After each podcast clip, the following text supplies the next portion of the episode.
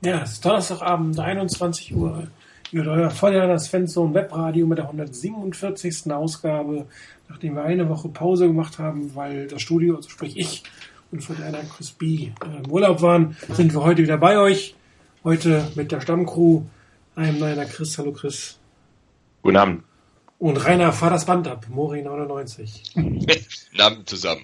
Ja, jetzt habe ich den Spruch doch noch untergemacht. Mir war nicht ganz klar wie, aber ich habe es geschafft. Wunderbar. Ähm, tja, ähm, eine Woche Pause, aber irgendwie hat sich bei den 49ers nicht viel getan, oder? Es sieht immer noch genauso beschissen aus wie die letzten Spiele davor auch. Ne? Erste Format, oder? Schlimmer als sonst. Mit der Zeit wird's irgendwie, habe ich das Gefühl, noch schlimmer. Also es tut mit der Zeit richtig weh, das jedes Mal aufs Neue zu sehen ähm, und dann eigentlich nochmal neue Tiefen auszuloten. ähm, was die, die Run-Defense jetzt in, im Spiel bei den Bills gezeigt hat, war sowas von miserabel. Äh, das lässt sich schon gar nicht mehr beschreiben. Und das war schon gegen die Cardinals nicht wirklich berauschend. Da hat man 172 Yards auf dem Boden abgegeben. Und ähm, gegen die Bills hat man es jetzt geschafft, tatsächlich 312 Yards abzugeben. Das ist nochmal eine ganz andere Qualität, was man da abgegeben hat.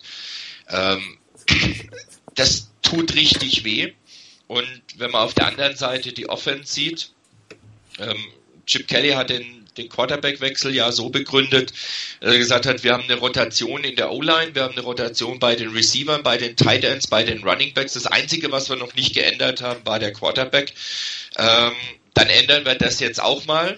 Ähm, aber es hat nicht wirklich was gebracht. Die Offense wirkt immer noch zwar ab und zu mal in der Lage, dass sie was bewirken kann, aber dass sie konstant was bewirken kann oder sich aus dem Tief wieder rausreißen kann oder ein Team dann wieder mitreißen kann, wo es notwendig war und wo vielleicht auch die Defense dann ihren Job gemacht hat, wie es jetzt gegen die Bills zu Beginn der, der zweiten Halbzeit übers dritte Quarter über weite Strecken war, dann ist die Offense nicht in der Lage, wirklich ihren Beitrag zu leisten.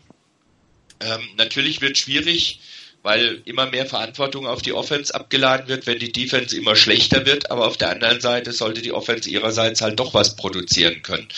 Ähm, sie war mit Sicherheit nicht die Hauptschuldige an der Niederlage, das war einfach, dass das dann gar nichts mehr in der Defense ging. Also wenn du einen dritten und 20 abgibst mit einem Lauf des Gegners, ähm, das kann nicht sein. Und in der Offense, auch wenn Chip Kelly sagt, äh, dass es Anpassungen gab, ich weiß nicht, ich habe keine gesehen. Außer es waren irgendwelche nach dem Motto, was in der ersten Halbzeit einigermaßen geklappt hat, das muss man ja nicht nochmal versuchen. Das wird uns der Gegner wahrscheinlich sowieso wegnehmen. Also so wirkte es zumindest auf mich. Ja, Chris, ähm, schlimmer als äh, vor oder ist das einfach ähm, äh, durchgespielter Mist, den die Fortinanders mit, äh, ja, eigentlich seit Spieltag 2 abliefern? Ja, es, schlimmer ist eigentlich nur die Reaktion darauf, ähm, weil so schlicht gar keine Hoffnung besteht und gar keine Hoffnung aufkommt, dass es irgendwas in dem Spiel gibt, ähm, was verändert wird, was irgendwas besser machen könnte. Also bei mir ist es ist mittlerweile, mittlerweile eigentlich ein Tiefpunkt erreicht.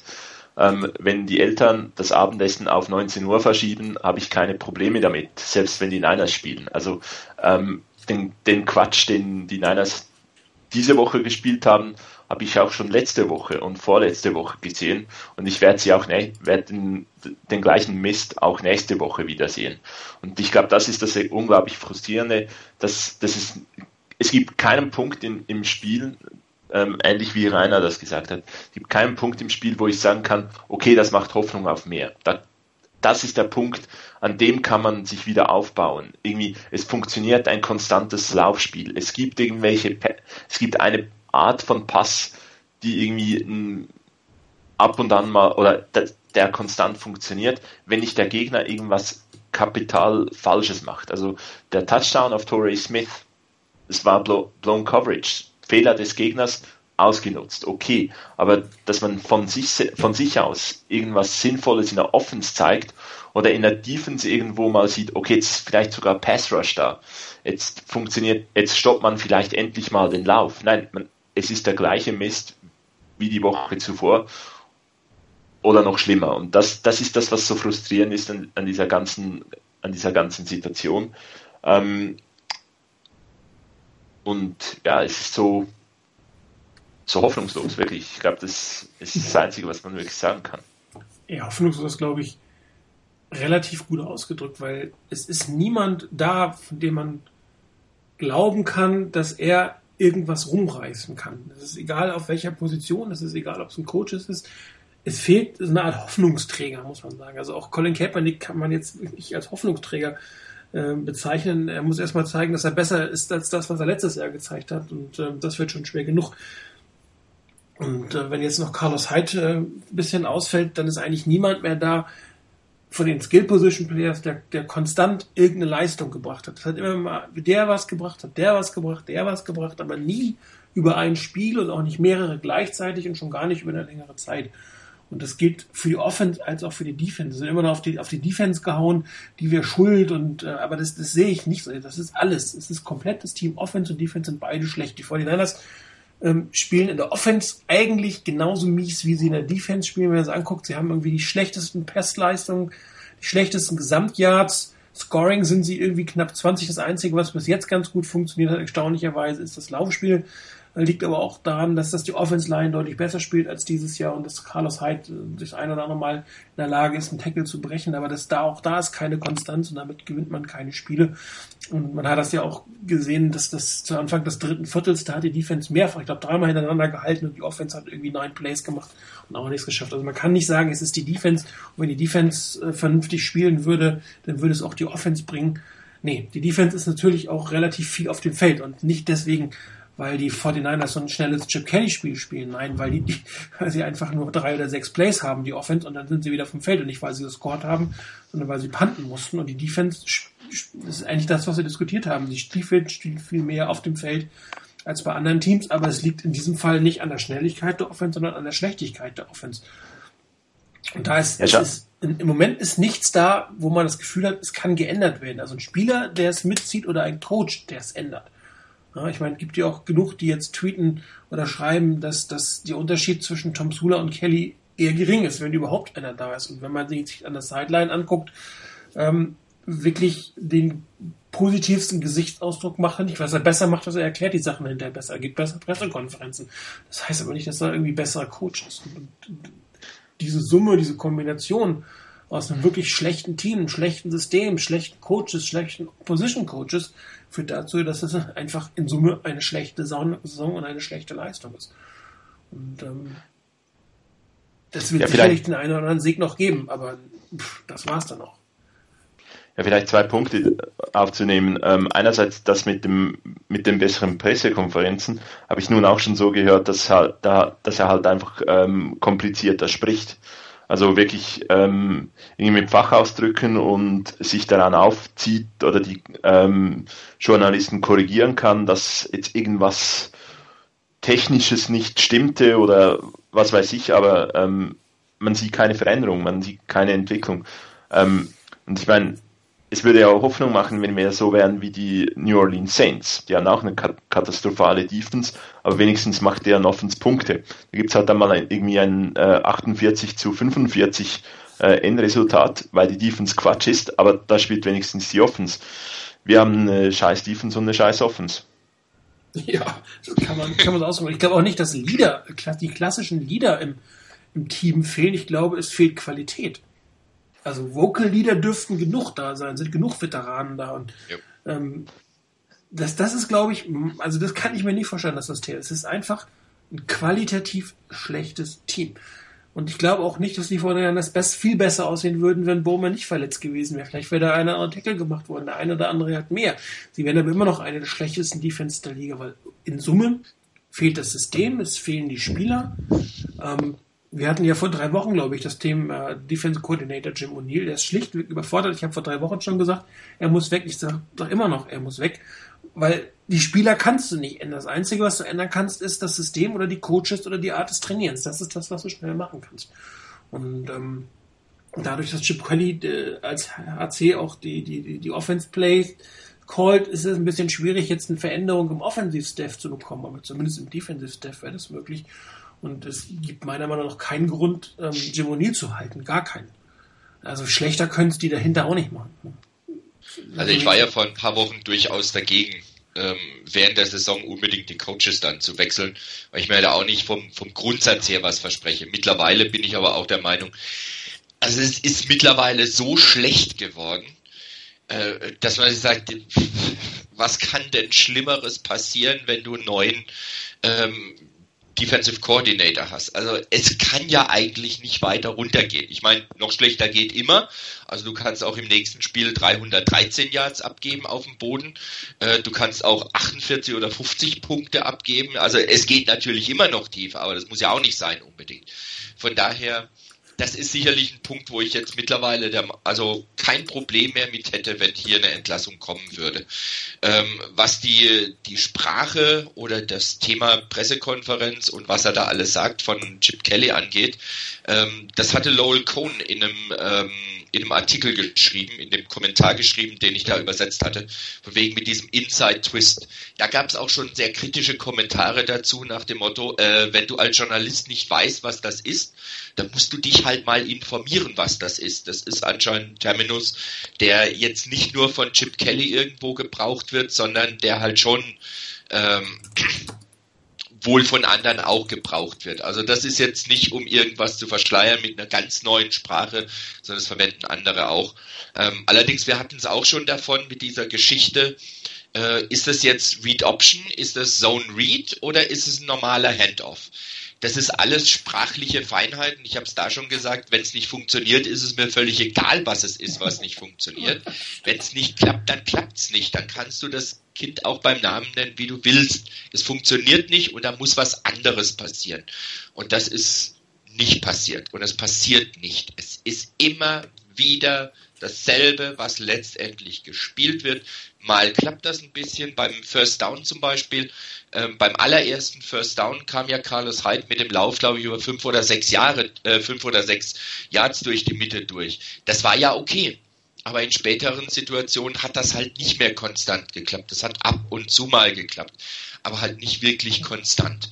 Und das ist so ein bisschen das Problem an der Geschichte, dass vom, vom wirklich strukturellen her sich nichts ändert. Also vom, vom ganzen Gameplan her, den man hat, da verharrt man in den Strukturen, die man aufgebaut hat. Klar, du, du trainierst das übers Training Camp und vorher und alles, du, du implementierst dieses Playbook insgesamt. Es ist klar, dass du jetzt, jetzt nicht plötzlich was komplett anderes machen kannst. Aber dass du da quasi keine wirklich sichtbaren äh, Variationen drin hast, das treibt einen schier zum Wahnsinn. Ich finde, es sind zwischendurch die Feinheiten, die, die so fehlen. Ähm, dass man jetzt nicht komplett die Defense auf den Kopf stellen kann und mit einer völligen Revolution ähm, eine neue Defense aufs Feld stellt und das alles viel besser wird, das ist, glaube ich, irgendwo auch nachvollziehbar. Ähm, aber ich habe mich versucht im Spiel jetzt, als ich es nochmals geschaut habe, oder als ich es eigentlich erstmals komplett geschaut habe, zu achten, wie die Defense auf das gute Laufspiel reagiert hat. Und eigentlich, dass man den Strong Safety mal in der Box hat, die Bills sind jetzt nicht bekannt dafür, dass sie eine wahnsinnig gute Passing Attack haben, aber sie haben eine, ein gutes Laufspiel. Ich komm, konnte es sehr, sehr oder ich habe sehr selten beobachtet, dass wirklich ähm, Anton Bethea in der Box spielte und gegen das Laufspiel hart spielte. Ähm, da waren die äh, drei Defensive Linemen, die vier Linebacker. Davon, von den vier Linebackern waren drei irgendwie meistens etwa vier bis fünf Yard hinter der Line of Scrimmage. Und von den Defensive Backs hat man eigentlich praktisch nie was gesehen. Ein paar Mal kamen dann der, kamen beide Safeties in die Box und das waren dann teilweise fast schon die größten äh, Run Plays der, der Bills. Also das hat dann auch komplett überhaupt nicht funktioniert. Da gab es riesige Löcher, obwohl man die Box aufgeladen hat. Ähm, also von daher ist es gab es extrem selten und wenn, dann wirkt es wie wenn es komplett falsch eingesetzt äh, worden wäre. Und das, ja, keine Ahnung, das kann eigentlich keine Zukunft haben. Und noch einmal, äh, Jim O'Neill ist ein, ist ein Jünger von Rex Ryan. Rex Ryan Stephens ist dann, war dann wirklich, wirklich gut, wenn es einen unglaublich guten äh, Cornerback gab, als Daryl Reeves seine beste Zeit hatte. Und die Niners haben keinen solchen Spieler. Ja, wobei das, die Pass-Defense gar nicht mal das große Problem ist. Ich meine, die, die, die, die Güte, oder wenn man den Rank anguckt im Pass-Defense, der Pass-Defense, da stehen die von den Niners irgendwie, was waren sie denn, ähm, sind sie Siebter für zugelassenen Yards. Allerdings läuft man gegen die 49ers zwischen so leicht, dass man gar nicht so viel passen muss. Das muss man mit Vorsicht genießen. Aber das Pass, die Passverteidigung sieht jetzt gar nicht so übel aus. Interessanterweise, auf dem, statistisch gesehen, auf dem Feld habe ich mir den Eindruck, oh Gott, oh Gott, was ist denn da los? Aber das ähm, ist okay. Also siebter Platz, das ist jetzt in Ordnung. Aber das, das Laufen ist einfach echt schlimm. Und ich glaube, dass, dass solange die 49ers die, dieses, dieses Laufspiel, diese Laufdefense nicht in den Griff bekommen, werden sie immer der Passverteidigung gut sein, weil einfach keiner gegen sie werfen. Es ist total unnötig, gegen die 49ers zu werfen. Ich habe jetzt mal, wir fangen mal früh an mit den Play-Analysen. Ich habe zwei Laufspiels, einen, einen natürlich nachher den, den, den langen, aber ich habe jetzt ähm, auch einen ähm, 12-Yards-Lauf von, von McCoy mal gemacht, weil ich von der Systematik her verstehe ich einfach nicht, was die 49ers spielen. Mir ist das total unklar. Das ist Antwort 20, müsstet ihr jetzt eigentlich sehen. Seht ihr Jo, ist da. Ja. Ist da. So, wenn man sich das anguckt, wie die 49ers spielen, ich habe das mal neun Mann in the Box. Neun gegen ein Laufspiel. Ich meine, das ist eine klassische Laufformation. Eine große O-Line, ein Tight End und ein H-Back. Oder also im Prinzip riecht das sehr stark nach Lauf. Die 49ers stellen auch neun Leute in die Box dagegen.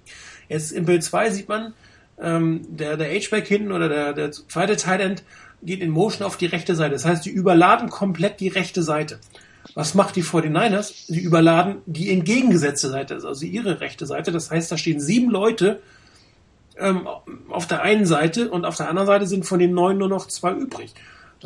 In der Hoffnung, keine Ahnung, ob man da glaubt, beim Handoff irgendwie dazwischen zu rennen mit den vier Leuten oder ob man glaubt, dass das ein Passspiel wird. Aber wenn das ein Passcall ist, ähm, das gibt garantiert ein Audible, beziehungsweise die Motion würde zurückgehen. Kein, kein Quarterback würde in so einer Situation einen Passspielzug spielen, wo er auf der rechten Seite mit einem riesen Passrush äh, rechnen würde. Aber die 49ers in einer eher typischen Run-Formation des Gegners überladen die, die komplett falsche Seite. Und der Lauf riecht im Prinzip danach schon, dass er auf die rechte Seite geht, der Offense, wo der Tight End oder die beiden Tight Ends stehen. Ja, und wenn man das Blocking-Schema sieht, im Bild 3, die blocken dann natürlich alles nach innen. Ja, die werden alle äh, Linemen blocken im Prinzip nach innen, plus die beiden Tight Ends, die beiden nach außen. Das heißt, da steht ein Tight End gegen einen, gegen einen Outside Linebacker und Tight End gegen Safety und der Rest ist innen verteidigt. Das äh, Bild 4 sieht man schon, wie es losgeht, wie sich das bewegt. Da bilden die Rams, äh, die, die Rams, sag ich schon, die Bills im Prinzip so eine Mauer auf. Ja? Und wenn ihr euch das anguckt, im Bild 4 und im Bild 5, die gesamte rechte Seite der 49ers ist eigentlich aus dem Spielzug raus. Ja, sind alle irgendwo gebunden, ja, kommen da nicht durch, der Handoff ist schnell, McCoy ist ja auch ein relativ schneller Running Back, der ist schnell weg. Ähm, alles ist weggeblockt, der Safety, Eric Reed, hinten relativ weit weg und auf der rechten Seite immer noch zwei 1 zu 1 Situationen. Die 49ers haben hier äh, echt ähm, noch theoretisch Glück gehabt, weil der eine Tight End auf Aaron Lynch den Block nicht korrekt sitzt. Der sitzt im Bild 6, erwartet einfach, der geht zu früh weg, lässt ihn einfach stehen. Ja, Bild 7 geht es dann im Prinzip weiter, da macht McCoy den Cut, sieht auch, dass ähm, Aaron Lynch ungeblockt ist und kommt nachher an ihm vorbei. Der macht schlichtweg nicht den Tackle. Das ist das nächste größere Problem der 49ers. Sie haben erst ein schematisches Problem, wovon neun oder Run-Verteidigern durch die Art und Weise sieben aus dem Spiel gesetzt werden. Und der einzige, der noch übrig geblieben ist, der macht dann den Tackle nicht. Das habe ich auch mal versucht mit diesen, mit den, äh, mit den beiden Halbkreisen in 8 und 9. Auf der einen Seite würden die weggeblockt, auf der anderen Seite werden die anderen beiden weggeblockt und eine riesen Lücke in der Mitte. Und bis da der Safety irgendwann ankommt, dauert es ewig und drei Tage. Bild 10 sieht man schon, Aaron Reed bewegt sich dahin. Und dann Bild 11, da ist der zweite schlechte Block der, ähm, der Bills von dem, von dem zweiten Tight End. Da wird nachher von, von Brock der Tackle gemacht. Allerdings wenn man sich das überlegt, wenn die beiden Blocks der Bills auch noch gesessen hätten, dann wäre das wahrscheinlich wieder ein Touchdown geworden, weil ähm, Eric Reed den Winkel hätte gar nicht bekommen können. Wenn McCoy hätte durchlaufen müssen und nach rechts dann hätte er noch einen Cornerback eventuell gegen sich gehabt, wenn überhaupt, weil Brock sieht man ja auch schon im Bild. Also es kann sein, dass auf der, der linken Verteidigungsseite tief überhaupt keiner mehr ist. Und äh, dann wäre auch Eric Reed zu spät gekommen. Das heißt, der einzige Glück an dieser Sache ist, dass zwei schlechte Blocks der Bills da waren. Darum war das nur ein 12 Yard, sonst wäre das ein Touchdown-Lauf geworden. Und die, diese Art und Weise Ein wirklich schlechte, ein schlechtes Schema, das ähm, auf einen Schlag sieben Defender aus dem Spiel nimmt und dann ähm, noch der, der wirklich missglückte Tackle-Versuch von, von Aaron Lynch. Und dann kommt es natürlich auch dazu, dass du die schlechteste Laufverteidigung der Liga hast. Ja, aber es fängt meiner Meinung nach mit dem System an. Äh, wenn, wenn Lynch da den Tackle gemacht hätte, wäre es immer noch systematisch schlecht gewesen. Dann wäre es nur deswegen geglückt, weil halt ein Block der, der Bills nicht gesessen hätte. Das ist echt grauenhaft. Und solche Sachen findest du zuhauf, wenn du die 49ers anguckst. Das ist echt schlimm. Ja, da, wenn man es hätte positiv jetzt ausdrücken wollen, dann hätte man ja gesagt, dass die Blocks oder dass die, die beiden Niners immerhin schnell von den Blocks weggekommen sind und damit einen größeren Schaden noch verhindern konnten. Auf der anderen Seite willst du natürlich auch von deiner Offense, von deinen Spielern, dass sie ihren Block vernünftig halten. Ähm, und da sah das auch schon so aus, als wären die Blocks nicht so optimal gesetzt worden von den Bills. Von daher ähm, hat man von der Seite einiges schon mit dazu geholfen. Man konnte es wenigstens ausnutzen und dann irgendwann mal dann ähm, dran gehen, aber allein diese, diese Geschichte, wenn du dir das anguckst, wo ist es denn? Ähm, ziemlich am Anfang, genau, Punkt 2 oder Bild 2. Ähm, da ist Antoine Bethea, der vorher noch ähm, ja so rechts von Aaron Lynch steht, der steht an der Stelle außerhalb von Aaron Lynch. Das ist auch schon ein Punkt. Erstens mal überraschend, dass da nicht irgendwie nach links rüber geschiftet wird von der Defense. Und das zweite ist, ähm, Bethea steht noch dazu außen. Ähm, ich weiß nicht, soll der Druck machen? Soll der außenrum irgendwie einen Run-Blitz oder sonst was spielen? Ich weiß ja, es Coverage. Coverage auf, auf den Mann in Motion. Nur ich, ich weiß nicht, wo das ein Pass ja, aber, werden soll. Ja, und dann der Linebacker, hier Mr. 57, wer ist das? Willard, glaube ich, geht da Willard auch noch in. Ja, da, da, ist nix. Ja, und dann, dann blockst du natürlich auch mit einem O-Line, ja. blockst du die alle weg. Ich meine, die brauchen, die müssen ja. ja vor dem Handoff müssen die Blocks nicht lange halten und dann sind sie zur Seite und dann hast du einfach diese immens großen Lücken, die da sind, wo niemand auch nur annähernd in der Lage ist, das zu schließen. Also das ist, ja. das ist ein schematisches, das ist ja der Play Call, der die, die, ja. das denken sich ja nicht aus, die Vorteile, dass die Spieler so zu spielen, ja. das ist der Call. Ähm, sagen wir mal so, ich hoffe, dass die, sagen wir mal so, äh, also beides finde ich nicht gut wenn das schematisch so angesagt war, dass die genau so sich aufstellen sollen und genau so spielen sollen, dann ist das natürlich miserabel. Jetzt wissen wir natürlich nicht, war das genau so angesagt oder hat da einer sich aus welchen Gründen auch immer, hat da einer gepennt mit der Position, äh, mit der Position verändern, hat da einer eine falsche Position eingenommen, das wissen wir jetzt halt nicht. Also ist das jetzt genau so schematisch vorgesehen und die Niners haben im Prinzip das, was O'Neill angesagt hat, auch eins zu eins wirklich genauso umgesetzt. Dann ist das Schema total für die Tonne. Oder war das Schema etwas anders angesagt und die Spieler haben es nicht umgesetzt. Das ist jetzt halt das Problem, dass wir ja. jetzt nicht wissen, was da genau jetzt der Punkt ist. Ja, aber wobei, da, wobei, ja wobei alle komplett versagen. Ich meine, wenn spätestens Reed muss ja sehen, dass vor ihm was nicht stimmt, so wie er da steht. Das ist ein anderes Thema. Das ist ein anderes Thema. Aber das ist dann auch irgendwo dann kann das durchaus. Ich will ja nichts beschönigen und ich finde auch O'Neill grundsätzlich jetzt nicht so berauschend, dass ich jetzt annehme, dass das wirklich nur die Spieler sind. Aber das ist dann auch wieder so ein Stück weit eine Art Fehlerkette. Nach dem Motto, du guckst, äh, macht der jetzt was, jetzt zum Beispiel aus Sicht von Reed, wenn der jetzt sieht, okay, da tut sich was mit Motion, da muss mein Spieler da vorne, einer meiner Mitspieler muss darüber. Ähm, ja, macht der jetzt? Kommt er nicht? Muss ich jetzt schon rüber? Muss ich das jetzt schon ausbügeln? Oder kommt der noch? Und sowas. Also ich, da würde ich jetzt nicht sagen von wegen, äh, das ist grundsätzlich falsch. Aber wie gesagt, gerade dann, wenn, wenn sowas häufiger passiert, wenn das ab und zu mal passiert, dass ein Spieler wirklich den Call quasi ein bisschen verbummelt und, und verschläft und ein bisschen falsche Position hat, das mag ja sein. Wenn sowas aber im Spiel sehr häufig vorkommt, dann kann es fast nicht mehr sein, dass der Spieler jedes Mal daneben ist, weil irgendwann musst du ja auch dem mal sagen, hör zu, das und das ist das Play, dann spielt es auch. Also ich möchte jetzt auch keinen Spieler beschuldigen, dass er das ganze Spiel über immer die falsche Position einnimmt oder nicht reagiert und damit den Call nicht umsetzt. Nur das war mein Punkt, worauf ich ein bisschen zumindest hinweisen wollte, was ich zumindest mal zu bedenken geben wollte, dass es nicht zwingend nur der Call sein muss. Aber sieben gegen neun. Das sind ja, das, gegen ist, das, ist das, das ist, äh, Nochmal. Also ganz ehrlich, wenn, wenn das gewollt ist, dann müssen ja mindestens zwei Spieler einen Fehler gemacht haben, wenn nicht drei.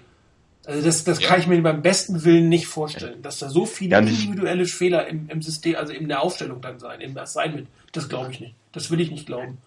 Und irgendwie, man, man sieht doch teilweise auch, bei, wenn irgendein äh, Defensive Lineman ein Shift nicht mitmacht oder so, dass eine Umstellung, dann irgendein Linebacker nach vorne geht, ihn antippt und sagt, ja. irgendwie, sagt, was er machen muss. Es, man, wir haben nur Stammbilder hier, klar, aber man sieht in diesen Bildern auch überhaupt keine Hektik, dass irgendeinem auffällt, hier stimmt was nicht. Ja. Also ich habe irgendwie da, es kann gut sein, dass wirklich, dass im Call falsch durchgekommen ist, dass irgendwas schiefgelaufen ist. Das halte ich durchaus auch ab und zu mal für möglich.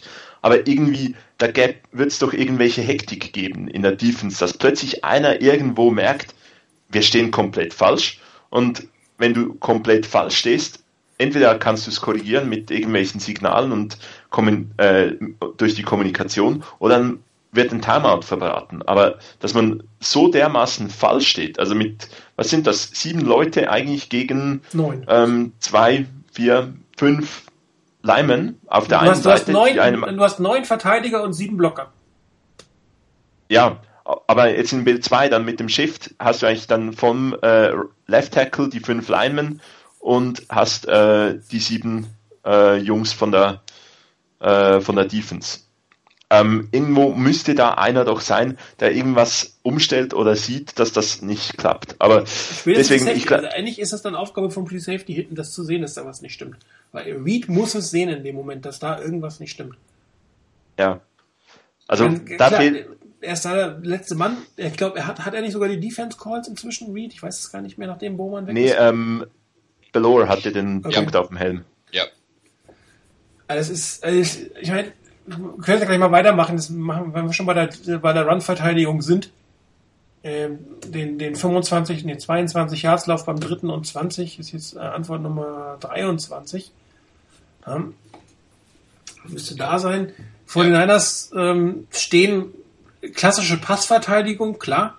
Ähm, nur das, was wir auch schon öfter bemängelt haben, drei Mann im Pass Rush, also selbst wenn es ein Pass werden sollte, mit drei Mann den Pass Rush abzulaufen, naja, weiß ich, die funktioniert nicht. Und dann haben sie zwei Verteidigungsreihen. Die eine ähm, an der eigentlichen Line of Scrimmage, das zweite an der, an der First Down Linie und äh, warten im Prinzip, was da kommt. Und ähm, irgendeiner der Analysten, ich weiß gar nicht mehr, wer hat, hat gesagt, ähm, in so einer Situation kommen zwei Spielezüge in der Regel, ein Draw oder ein Screen. Ja, und weder für den Draw noch für den Screen musst du so verteidigen. Da musst du eigentlich noch ein Stück weit anders verteidigen. Aber gut, Bild 2 geht dann im Prinzip los. Ähm, Verteidiger bleiben erstmal stehen in ihren beiden Linien. Pass Rush ähm, kommt ähm, oder soll dann kommen über die Außenseite und über die Mitte. Ja, und in Bild 3 habe ich dann mal ähm, aufgezeichnet, wie viele Blocker auf einmal die Bills hatten. Ne? Alle vier Wide Receiver stehen als Blocker. Und im Prinzip durch diesen dreimann Pass Rush hast du noch zwei freie O-Liner, die blocken können und auf der linken Seite setzt sich gleich äh, der, der Left Tackle ab und wird auch noch zum Blocker. Das heißt, die haben acht Vorblocker und auf einmal stehen da acht gegen acht und der Running Back hat den Ball. Ja, und dann äh, siehst du beim Laufspiel plötzlich relativ alt aus. Im Bild 4 sieht man dann schon die Bewegung. Alle haben sie erkannt. Ah, das ist ein Laufspiel, das ist kein Passspielzug. Das heißt, ähm, jeder äh, reagiert auf den, auf den Lauf. Und was man sieht, wenn ihr euch das genau anguckt, sechs Spieler, also alle drei hinteren, also die drei rechts auf der Rückrande, auf der, auf der hinteren Linie und die drei auf der vorderen Linie laufen schon Richtung Ball. Ja, der, der linke Cornerback und der, auf der linken Seite, die bleiben noch stehen. Alle anderen gehen schon mal auf den Ballträger. Ja, Im Bild 5 habe ich das mal eingesetzt. Das sind die Linien, die die eigentlich halten müssen. Das sind die Lanes. Das ist so ein bisschen wie Special Teams. Ja, man hört beim Special Teams Coach oft haltet die Linien. Also sprich nicht alle auf den Ball. Das was was jedes in jedem Sport hat, Fußball, Football, nicht alle zum Ball. Bleibt bei euren Assignments, haltet die Linien. Das sind andere da, die den Tackle machen können. Aber die 49ers, im Bild 6 sieht man das noch mehr. Sieben von den acht Leuten rennen zum Ballträger. Und zwar alle in die Mitte. Ja, die, die ganze Bewegung ist ähm, auf, auf die rechte Hashmark. Aber alle. Und im Bild 7 habe ich nochmal die Linien. Das waren die Linien, die da sind. Und wenn ihr euch jetzt anguckt, wie die Blocker der Bills kommen, die blocken im Prinzip wie bei den Special Teams. Die gehen in diese Linien rein und bauen dort ähm, eine, eine Linie oder eine, eine Verteidigungsreihe auf, eine Blockreihe auf. Ja, und da hatten die 49ers vorher sechs Leute stehen. Jetzt stehen da plötzlich nur noch drei. Es sind vier Blocker da. Und dann ähm, macht McCoy den Cut, völlig überraschend, ein Running Back, ein Running Back, der einen Cut machen kann. Uhu. Wenn ihr euch das Bild 8 anguckt, wie viele 49ers Verteidiger auf dem Weg zu ihm waren. Das waren sieben von den acht und der Cornerback bewegt sich jetzt links oben, bewegt sich auch noch in die Richtung. Aber gegen den stehen schon zwei Vorblocker. Ja. Und Bild 9 sieht man, das ist, das ist komplett, haben die wieder eine kleine Mauer aufbauen können. Ja, Bild 10 sieht man, wie sich der Spielzug entwickelt. Da stehen zwei Verteidiger, äh, zwei, An äh, zwei Angreifer, die einfach nur warten, ob da jemand kommt. Und da schön dahinter kann Mr. McCoy weiterlaufen. Bild 11 sieht man das wunderbar. Der linke Cornerback, der vorne noch die Seite hat. Bild 12 zeigt das eigentlich. Das waren die eigentlichen Positionen. Da standen vier Leute. Das waren die beiden Linien, die zu verteidigen sind. Da steht keiner mehr. Die sind alle weg. Alle in der Mitte zum Ball. So, und dann ist McCoy schnell genug, dem Cornerback, der nämlich die, die Richtung wechseln muss, der dann dadurch auch einen schlechten Winkel hat, davon zu laufen. Bild 14, Bild 15, man kann sich das angucken. Da kommt er einfach nicht mehr hinterher. Und es beginnt damit, dass die 49ers A mit dem dreimann Pass Rush plötzlich zwei Blocker freigelassen haben von Anfang an. Das heißt, Offense Line konnten zwei bis drei Leute sich konzentriert auf den Block zulaufen ja, das ist immer schon relativ einfach. Das kann dann auch McCoy lesen. Wo gehen die hin? Wie sitzen die Blocks? Die 49ers geben ihre Linien auf. Die Bills blocken wie beim Special Team. Auf einmal hast du 22 Yards abgegeben. Extrem schlecht. Schlechter Call. Schlecht darauf vorbereitet und komplett schlecht reagiert von der gesamten Verteidigung. Ja, und das ist so die, die Geschichte dieser Saison. Ja, dann gibst du beim dritten und 20 gibst du 22 Yards ab. Klar ist das ein super Running Back. Wenn du dir aber vernünftig deine Linien hältst und dein Assignment machst, do your job, wie Belichick sagt, dann verlierst du das nicht. Aber das ist auch eine, das System und das Coaching. Das stimmt einfach nicht. Plus dann die individuellen Fehler der Leute. Und klar, dann verlierst, kriegst du halt 300 Yards. Weil, sehen halt immer so aus, die Plays.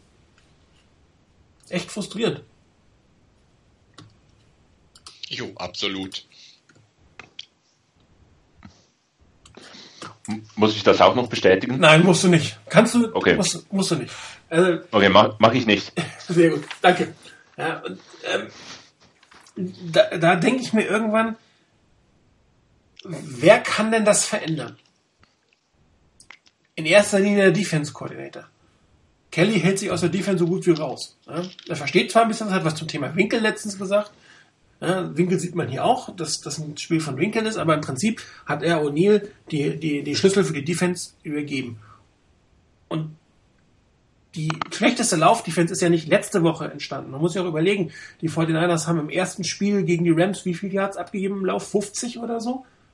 Ja, das heißt, sie haben überdurchschnittlich, also nochmal mehr auf den anderen Spielen, um zur schlechtesten Laufdefense der Liga zu werden. Und das, das kann nicht nur an den Spielern liegen. Das geht nicht. Klar machen die Fehler, die verpassen Tackles, ja. Nur du musst sie in Positionen bringen, dass sie besser stehen, du musst sie besser coachen, du musst das Tackling besser coachen und du musst das System darauf anpassen. Und das passiert einfach nicht. Und das, darum geht es meiner Meinung nach keinen Weg dran vorbei, als äh, in der Beiweek einen Defense-Koordinator rauszuschmeißen. Weil wie willst du denn das korrigieren? Das sieht er doch schon seit Wochen, dass das so läuft. Der korrigiert nichts. Im Gegenteil, es wird schlimmer. Beziehungsweise die Gegner finden immer besser heraus, ähm, was gegen die 49ers sehr gut funktioniert, wie man blocken muss, wie man das spielen muss. Ja. Ich denke, das werden das Probleme auch etwas mit, mit Mangini äh, im letzten Jahr, ähm, dass die äh, dass die Niners eigentlich äh, teilweise schematisch unglaublich schlecht ausgesehen haben und dann auch die guten Verteidiger im System irgendwie völlig verloren waren. Also ich mag mich einfach erinnern an Situationen, wo Eric Reed völlig im, im Schilf stand und überhaupt nicht mehr seine Leistung brachte und auch Navarro Bowman. Also durch ein schlechtes System kannst du auch gute Spieler schlecht machen. Absolut. Wobei, und, wenn wir zu Eric Reed kommen, ähm, der spielt eine hundsmiserable Saison. Also Grant Cohn hat ihn ähm, vor zwei, drei Wochen, glaube ich, als einen der überschätztesten Spieler in der NFL bezeichnet. Er hatte eine gute Rookie-Saison, das war's. Und ich kann mir nicht, ja. also er hat von meiner Meinung nach hat er keinen Vertrag verdient für die nächste, also keinen hochdotierten, vielleicht irgendeinen Backup-Vertrag oder so. Also mit, mit der Leistung von dieser Saison bisher noch nicht wirklich. Und die letzte Saison war auch nicht so viel besser. Also von daher, die, die Tendenz stimmt nicht bei ihm, um sich so einen richtig dicken Vertrag ähm, über mehrere Jahre dann zu verdienen. Genau, und das ist zum Thema, äh, was machen wir mit unserem Geld? Wir wollen unsere, unsere jungen Spieler weiter verpflichten. Ja, welche denn, um Gottes Namen? Ja, das ist ja so vom Anfang her. Ähm, dieses Team ist so vielleicht eines der talentfreisten Teams, das es überhaupt gibt. Ja. Also ich meine, man muss sich mal überlegen, auf wen man bauen möchte, um ein neues Fundament zu, zu haben für die 49ers der Zukunft. Ich habe mir das mal überlegt, kommt vielleicht dann in den nächsten Tagen mal noch ein Fifth Down bei Chris dazu. Also das Team ist so unglaublich talentfrei. Ähm, das tut richtig weh, das, zu, das, das niederzuschreiben. Und ja, tolle Situation für den nächsten General Manager. Der kann nämlich, wenn er nur einen guten Spieler findet, wird das Team besser. Also der kann alles nehmen, eigentlich egal welche Position. Wenn der Spieler gut ist, hilft er dem Team. Also es ist wirklich hart, dass man hat vielleicht bewiesen in, die, in der Liga, dass über längere Zeit, dass sie ihre Rolle spielen können. Finde ich Joe Staley, ähm, Torrey Smith, der war mal wirklich in seiner Rolle wirklich gut und Navarro Bowman. Dann ist die Liste vorbei. Ja, das, äh, ja, gebe ich dir recht im Prinzip. Also da, da ist nichts. Also wir haben ja vorhin gesagt, es ist niemand da, der Hoffnung hat. Also vielleicht kannst du sagen, dass Buckner ein Hoffnungsträger ist, aber wenn dein Defensive End dein Hoffnungsträger sein soll, dann läuft auch schon was schief. Zumal man ja verschiedene Diskussionen jetzt hat, ähm, sollte man es vielleicht mal mit der 4-3, äh, mit der 3, nee, mit der 4-3 Defense ähm, probieren. Wobei jetzt O'Neill gerade wieder ähm, bestätigt hat, dass die 49ers für die 4-3, für die 3-4 gebaut sind, was ich ehrlich gesagt nicht glaube. Also ich habe langsam den Eindruck, dass die 49ers mit der 4-3 deutlich besser äh, kommen, weil dann die Defense Line ähm, etwas stärker ist und dass dann die beiden Ends ihre Geschwindigkeit ausspielen äh, können als, als Pass-Rusher auf der Seite, aber als klassischer Run-Blocking-Ends scheinen die beiden irgendwie auch ein bisschen verloren zu sein, beziehungsweise verschwendet zu sein. Also das ist irgendwie systematisch finde ich das nicht gut und, und äh, es ist, es ist einfach, ich kann mich nur wiederholen, es ist niemand da, der jetzt der ist, für den man langfristig sagt, okay, der baut das Team wieder auf, um den herum baut man das Team auf. Ich meine, Torrey Smith als Nummer zwei Wide Receiver, okay, klar, ähm, da kannst du was mit anfangen. Ob Bowman jemals wieder zurückkommen wird, sei mal dahingestellt. Das Einzige, was ein bisschen anders zu hoffen ist, die Offense Line. Ein bisschen. Auch nicht immer, aber da hat man zumindest was, wo man sagt, okay, da muss ich jetzt kein First-Round-Pick investieren. Ähm, aber ansonsten könntest du eigentlich in jede, wirklich in jede Position bei den 49ers einen First-Round-Pick investieren, außer Defensive End und O-Line. Und das ist schon echt ein Armutszeugnis. Ja, das ist, das ist sicherlich richtig. Also ich meine, es gibt durchaus ein paar Spieler, glaube ich, auch in der Defense, denen man eventuell zutrauen kann, dass sie eine, auch in den nächsten Jahren vielleicht eine ganz ordentliche oder sehr ordentliche Rolle spielen. Ähm, Jaworski Tat ähm, hat letzte Saison eigentlich, wie ich finde, sehr, sehr gut gespielt. Ähm, Gerade für einen Rookie, da muss man natürlich abwarten, wie er sich weiterentwickelt. Ähm, Jimmy Ward hat sich deutlich verbessert, wie ich finde, und war auch diese Saison äh, mit Sicherheit der beste Cornerback, den die Niners bisher hatten. Spielt und Rashad Robinson, ähm, der jetzt ähm, am Sonntag, wie ich gelesen habe, aller Voraussicht nach spielen kann, also aus dem Concussion-Protokoll wohl dann raus ist. Ward spielt ähm, auch. Bitte? Ward wird auch spielen. Ja, also beide können wohl spielen am Sonntag, was jetzt zumindest erstmal nichts Schlechtes ist. Also das sind schon noch ein paar Spieler, da muss man sicherlich gucken, wie die sich in den nächsten ein, zwei Jahren weiterentwickeln, aber das sind Spieler, auf die man vielleicht hoffen kann, dass die, die werden kein, äh, kein kein Revis zu seinen besten Zeiten werden. Äh, das sehe ich bei denen jetzt nicht. Aber wirklich solide, solide Cornerbacks, mit denen du was anfangen kannst, die ihren Job machen, einfach mal, vielleicht nicht überragend spielen, aber wenigstens ihren Job solide ähm, absolvieren. Das wäre schon mal nichts Verkehrtes. Also von daher sind durchaus ein paar Spieler da. Ähm, mich würde auch durchaus mal interessieren, wie das ist, wenn Ronald Blair vielleicht mehr Einsatzzeiten kriegt. Vielleicht, dass man so ein 4-3-Set in der Defense spielt, wo ja Ronald Blair eigentlich gesehen wurde, dass er da vielleicht auch was bewirken kann. Also es sind durchaus ein paar da, wo man denken könnte, die könnten sich weiterentwickeln. Allerdings, ich gebe dir in einem Punkt recht, keiner von denen ist jetzt ähm, ein Spieler, bei dem ich sagen würde, oh, weil wir den haben, ähm, werden wir keinen First-Round-Pick für die Position nutzen. Also da ist keiner dabei, außer Defensive End. Das haben wir jetzt zwei Jahre hintereinander gehabt. Das wäre jetzt völliger Schwachsinn. Und in der O-Line würde ich das auch nicht sagen, weil ich da genau wie du der Meinung bin, die O-Line ist besser geworden und die hat es auch durchaus verdient, dass man da noch eine Weile mit denen arbeitet. Muss sehen, wie lange Joe Staley noch seine Leistung bringen kann. Ob Trent Brown dann äh, Left Tackle spielen kann, weiß ich halt auch noch nicht. Aber da wäre jetzt im Moment sicherlich nicht die Notwendigkeit, einen First Rounder zu nehmen. Wenn das auf Cornerback hast, du bist in der Position, wo jetzt der Top Wide Receiver und der Top ähm, Quarterback meinetwegen weg sind äh, und ein Running Back in der ersten Runde in der Position nicht, nicht wirklich sinnvoll wäre, aber du hast einen Cornerback, der wirklich sehr vielversprechend ist, dann könnte man den nehmen. Trotz Ward, trotz Robinson, dann würde ich den auch durchaus nehmen. Aber ansonsten, wie gesagt, es sind ein paar da, die vielleicht einen ordentlichen Beitrag leisten können in den nächsten Jahren, aber First Rounder, ja, könnten die Niners gerne ein paar mehr haben, wenn sie den dann auch wirklich vernünftig nutzen. Also bei Tat bin ich mir ehrlich gesagt noch nicht ganz sicher, was aussehen wird, weil eine, ja, eine Leistungssteigerung habe ich dies Jahr noch nicht bei ihm gesehen. Also das ist auch ein bisschen stagnierend. Ähm, Problem finde ich, er kann sich gegen einen nicht gerade gut spielenden bisher gerade nicht durchsetzen. Ist auch verletzt. Also sehr ja, Spieler hat er verletzt verpasst. Ja. Der hat einige Zeit auch mit Verletzungen jetzt zu tun gehabt. Also da, da würde ich jetzt nicht sagen, von wegen, er kann sich nicht durchsetzen, da hat er auch verletzungstechnisch einige Probleme. Ja gut, aber er hat sich aber auch im, im Camp nicht durchgesetzt. Da war er gesund und bisher spielt nicht gut. Er spielt keine wirklich gute Saison. Ja, und dann kommt er da hinten ran und kann sich. Also, also ich habe hier ehrlich gesagt wenig Hoffnung im Moment, das auch, auch betat. Ich habe den letztes Jahr wirklich gemocht, hat gut gespielt und so wie er letztes Jahr gespielt hat, wenn er sich weiterentwickelt hätte, hätte er bisher definitiv aus der, aus der, aus der Startformation verdrängt. Konnte nicht. Also im Camp, jetzt nicht jetzt. Jetzt, jetzt versuchen wir positiv zu sein und sagen, das ist ein Sophomore-Slump. ja. Und in der dritten Saison startet er wieder durch. Ah. Ähm, ja. ja. Also ein bisschen was müssen wir uns ja auch noch erhalten. Also ja. wirklich. Nur genau. ganz ohne ist ganz ohne Hoffnung oder vielleicht eventuell ist ja irgendwie auch nichts. Wir haben ja einen, wir haben einen jungen Panther. Nee, ist auch nicht gut. Da, da brauchst du, da brauchst du jetzt jetzt gräbst du aber tief, ganz tief in der, in der Hoffnungskiste ähm, sozusagen. Nee, also um ums ums ein bisschen auf die Spitze zu treiben, zumindest Long Snapper brauchen wir keinen. Das ist auch richtig.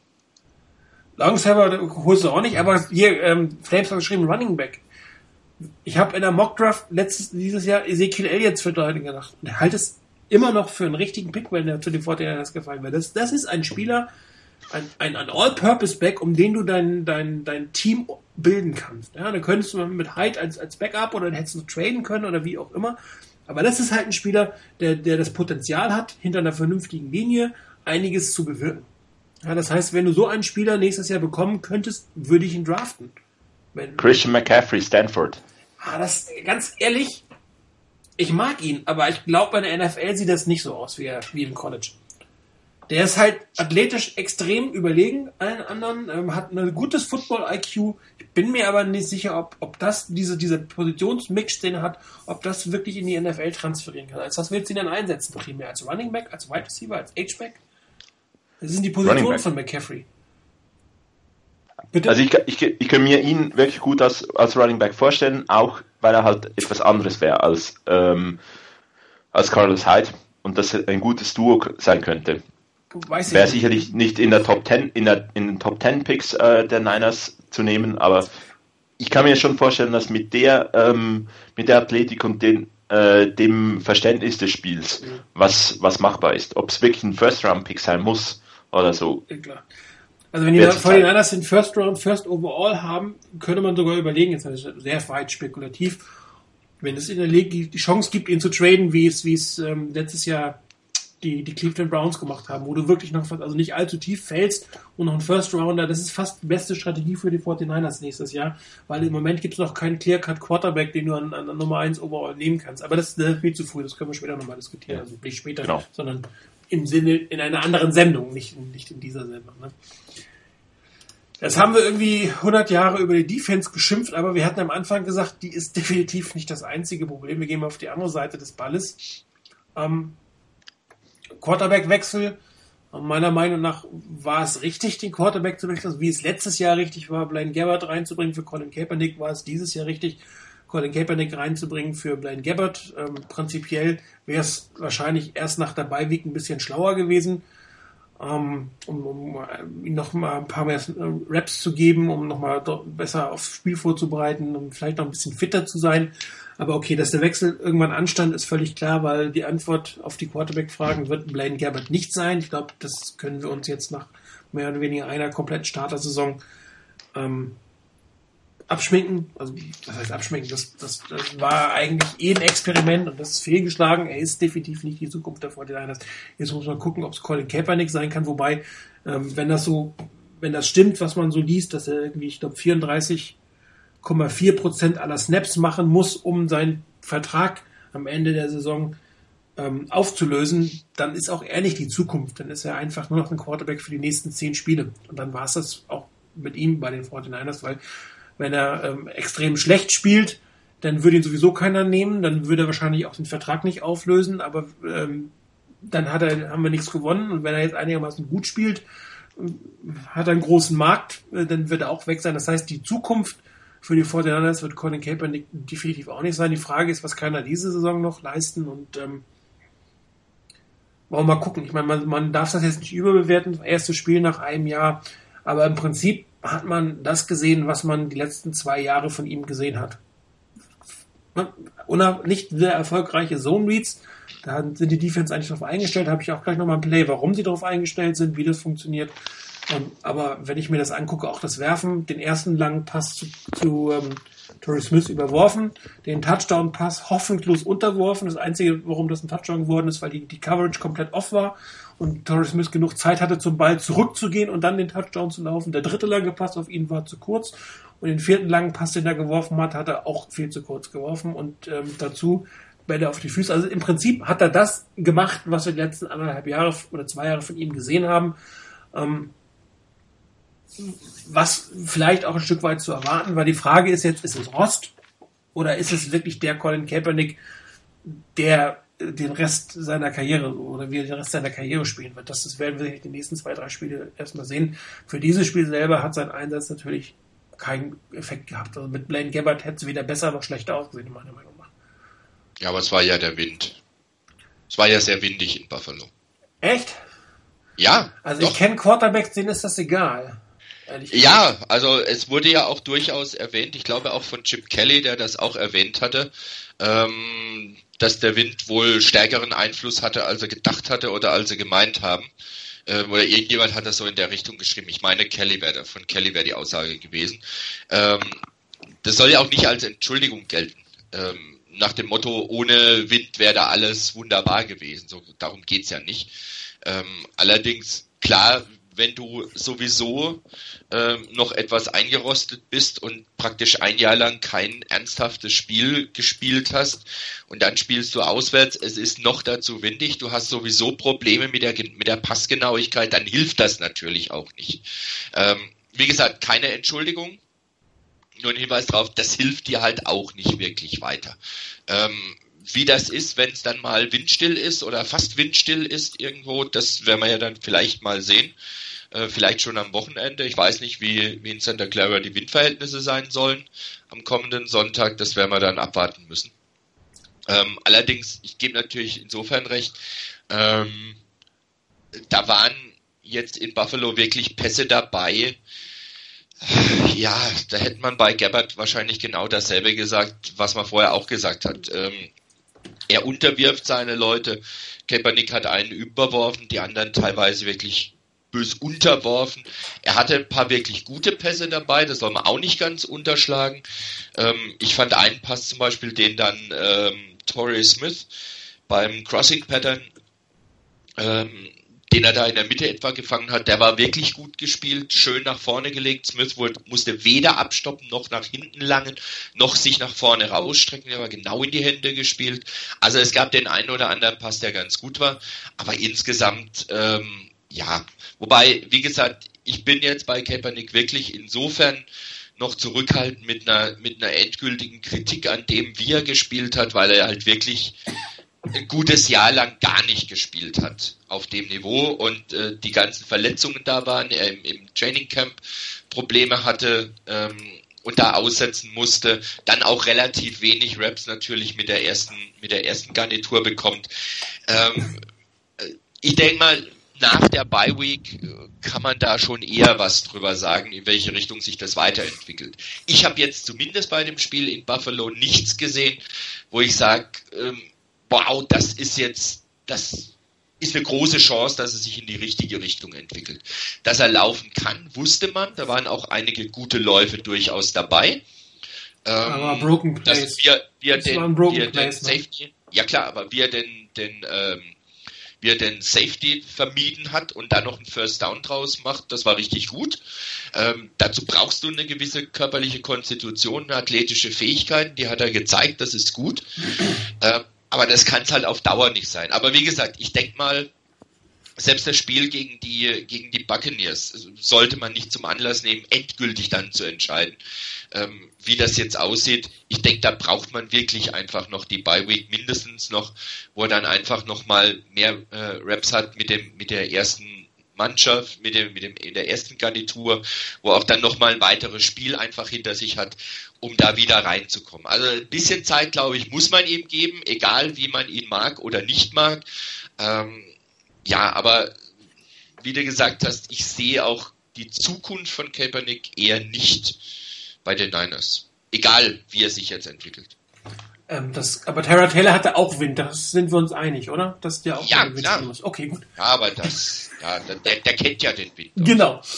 Das war ja ein Heidwind. Ja, ich halte ich halt dem der Aussage von Chip Kelly entgegen, was David Deal ähm, während der Sendung oder während der Übertragung immer wieder gesagt hat. Der, der Wind beeinflusst das Kicking Game, im Passing Game sieht er keinen Einfluss. Wahrheit liegt wahrscheinlich in der Mitte. In der Mitte, genau. So, ich hatte ja gesagt, ich habe mal ähm, das Thema Zone Read äh, mir angeguckt. Ähm, wir hatten ja in Diskussion immer gesagt, naja, die, die, die, die Read Option ist eigentlich der Zone Read ist ja keine Option, wie wir von, von ähm, äh, Kelly gelernt haben, sondern die Zone Read.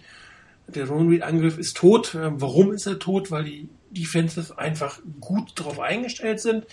Ähm, die Fortinanders haben ihn auch nicht relativ oft nicht, nicht viel gespielt. Also Kaepernick hat, glaube ich, nur zwei Läufe, Read-Option-Läufe gehabt. Äh, Zone, scheiße, ich muss mal sagen, Zone-Read-Läufe gehabt. Ähm, einer seiner besten Läufe, das war ein Quarterback-Draw beim dritten und lang. Das war relativ gut gespielt. Die anderen beiden Läufe waren Broken Plays. Klar, das ist seine Stärke, aber das ist natürlich jetzt nicht der Grund, warum man Quarterback spielen sollte, weil man bei Broken Praise ähm, vernünftig laufen kann, sondern man sollte in erster Linie die Spielzüge, die angesagt sind, spielen können. Ähm, hier schauen die 49ers ähm, stehen in ihrer normal, relativ normalen Formation, drei Right Receiver auf der einen Seite, einer auf der anderen Seite, im Prinzip äh, der Lucas Man-to-Man-Coverage mit einem Deep Safety und vorne vier Linemen, zwei Linebacker, im Prinzip sechs gegen fünf, die dort stehen. Ähm, die dann äh, sich so aufverteilen müssen, dass sie im Prinzip auf beide Läufe achten können. Ich habe das Spiel aus der Hintertor, aus der Hinterperspektive gemacht. Das lässt sich besser zeigen. Ja, Im Prinzip ähm, das Blocking-Schema eingezeigt. Ähm, zwei Double Teams auf der rechten Seite, ein Double Team auf der linken Seite. Der Center übernimmt den Nose Tackle. Ja, die Linebacker sind erstmal nicht in dem Blocking-Schema mit drin. Und die sind auch en entsprechend diejenigen, die, die hinterher reagieren müssen. Ähm, der End auf der rechten Seite kommt frei durch. Man sieht es im Bild 4. Colin Kaepernick liest den End.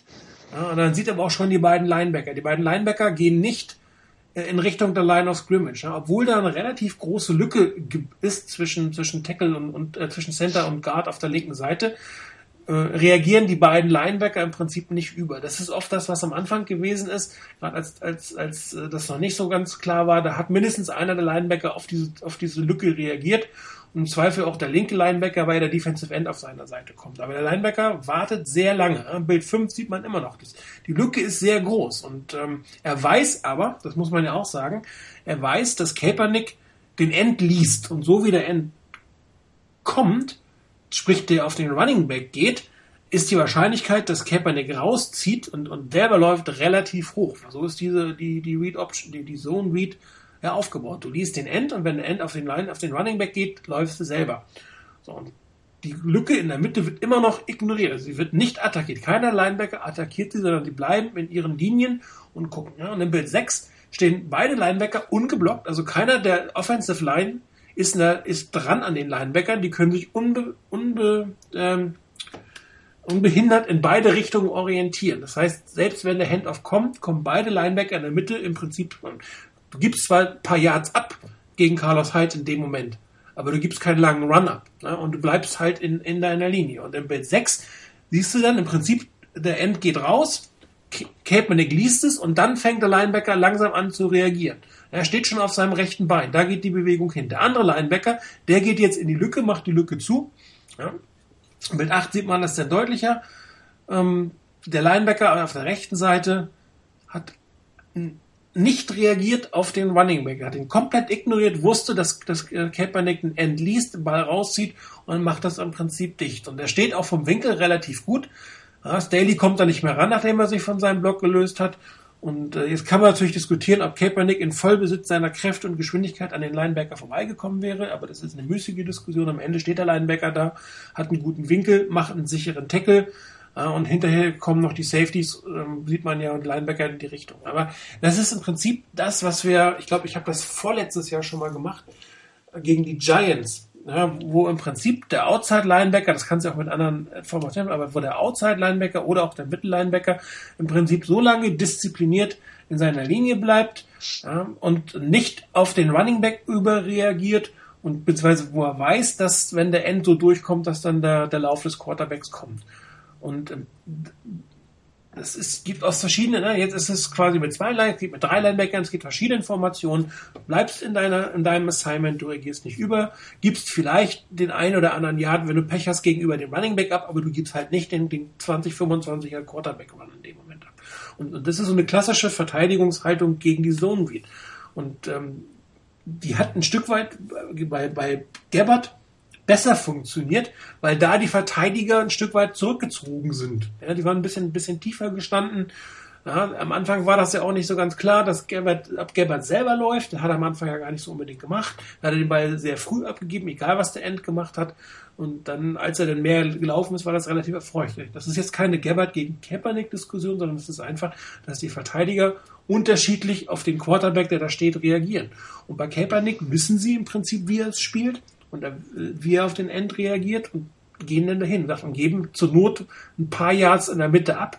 Vor allen Dingen ist ja ein langes Down, sieht man jetzt wieder zweiter und unendlich. Da kannst du natürlich logischerweise bei dem, bei dem Running Back fünf oder sechs Yards abgeben, hast du immer noch Dritter im Lang, aber du, du, du verlierst nicht gegen den Quarterback. Das heißt, auch der Call die Read-Option diese Situation zu spielen, ist, scheint nicht sehr erfolgsversprechend zu sein, weil mit dem Running Back kriegst du drei, vier Yards, Quarterback kommt nicht mehr durch. Warum spielst du das? Das typische zweite Down wird gelaufen bei den 49ers. Das kommt ja noch dazu. Zweites Down, Laufdown. Ja, auch das ist wieder ein Calling, das ist ein systematisches Thema, aber es ist auch, dass die Defenses den Spielzug verteidigen können. Der geht klar mal schief, kannst mal ein Assignment-Problem haben, du kannst ein Tackle-Problem haben, was auch immer, es geht schief, aber in, in, im Großen und Ganzen ist diese Zone Read, dieser Zone Read Angriff fliegerweit, ist ja nicht nur bei den Fortinanders so relativ gut verteidigbar im Moment. Ich, ich glaube, es kommt noch hinzu, ein Punkt beim, im ersten Drive der 49ers gab es das, ähm, dass die 49ers, glaube ich, vier Wide Receiver auf dem Feld hatten. Ähm, und die, die Bills waren, glaube ich, weiterhin in der Base Defense. Also die Trips Wide Receiver, die drei Wide Receiver auf der rechten Seite der 49ers, hatten genau einen Cornerback gegen sich und obendran die beiden Safeties, die wahrscheinlich so ein bisschen Man-Coverage-mäßig da waren. wenn, solange das Passgame der 49ers nicht irgendwie mehr Gefahr ausstrahlt, wird sowas nicht funktionieren, weil dann stellst du einfach die Mitte zu, sagst dem Defensive End, geh voll auf den, auf den Running Back. Ähm, wenn der den Ball kriegt, stoppst du ihn und die Linebacker teilen sich irgendwie die, die Lücken auf, wo der Quarterback durchkommen könnte. Also das ist so ein bisschen die Verteidigung, wie sie eigentlich eine Blaupause ist für alle Defensive Coordinator der Liga. Du musst ein bisschen schauen, dass dich Torrey Smith nicht, nicht tief schlägt ähm, und dann, dann stellst du die Mitte zu. Ja. Tief schlagen kann sie, aber nur, wenn die Quarterbacks werfen. Also der eine tut's nicht, ne? Gabbard wirft es einfach nicht und Kaepernick kann sie einfach nicht werfen. Also das ist so ein bisschen das Dilemma. Klar, wenn du ein vernünftiges Passgame hast, dann, dann funktioniert es öfter. Es wird nicht als ob als als als Offense-System wird es nicht dauerhaft funktionieren. Aber natürlich, wenn du vernünftig passen kannst, wird es eher mal funktionieren, mal Chancen, dass, dass du es einstreust. Definitiv. Das hat ja auch mit, mit ähm, Alex Smith eine Zeit lang damals bei den Fortinanders, der hat das ja auch schon ein Stück weit gespielt. Und ähm, da hat das dann funktioniert, wenn du das als, als, als Element einbaust. Aber wenn das quasi deine Hauptangriffsphilosophie ist, dann, dann es einfach nicht. Und dann kommt, ähm, äh, wo sind denn die Plays? Ähm, kommt dann noch dazu, dass die 49ers nur noch aus der Shotgun spielen. Ich glaube, das Thema haben wir auch mehrfach ja. angesprochen, ja. dass, dass dieses ganze Shotgun-Gelaufe echt ein Problem ist bei kurzen Downs. Das hat man auch in diesem Spiel wieder gesehen. Wir hatten, ähm, ich glaube, mit im dritten Quarter war das, mal gucken, nee, im zweiten Quarter war das, glaube ich, ähm, Dritter und eins und Vierter und eins. Ja, also zweimal ein Jahr zu gehen und die Fortinanders haben es nicht geschafft, diesen Jahr zu überbrücken, weil sie zweimal mehr oder weniger exakt das gleiche Laufspiel, einmal links und einmal rechts gemacht haben und das gründlichst in die Hose gegangen ist. Das ist jetzt ähm, Antwort 44, das sind beide Plays hintereinander. Das erste ist das äh, Third and One und das zweite ist das, das äh, Fourth and One. So, wenn man sich das mal anguckt, ähm, das First Down ist da, wo, der, wo, wo die Defense Line steht. Das ist ungefähr das First Down. Und wenn du jetzt anguckst, wo ähm, Mike Davis spielt, das natürlich kommt noch dazu. Es war Davis im Feld, weil es war die Zeit, wo Hyde eine Schulterverletzung hatte. Da war er ein Stück weit draußen, da musste Davis spielen. Ja, und der steht acht Yards hinter dem First Down. Das heißt, er muss acht Yards laufen, nach vorne sich bewegen, um das First Down überhaupt äh, rein theoretisch zu erreichen.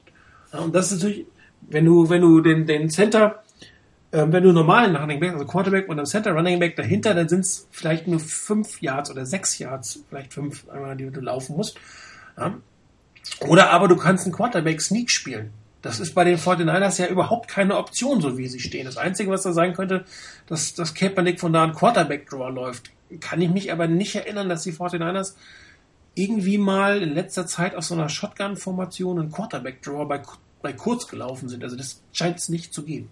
Wenn man das Blocking-Schema anguckt, ähm, es wird versucht, die Blocke, also ne, Doppelteam auf der rechten Seite durch Guard und Center, ähm, rechts der Block, Double Team zwischen, zwischen Guard und Tackle auf der linken Seite und der Tight End blockt einen weg und ähm, im Prinzip bleibt in der Mitte so eine Art Loch oder entsteht eine Lücke. Ja. Ich weiß nicht, ob ihr euch noch erinnert, so als Harbo kam bei diesen Situationen war das Blocking-Schema eigentlich so gewählt, dass immer ein oder zwei Spieler hinten ins Backfield gehen konnten.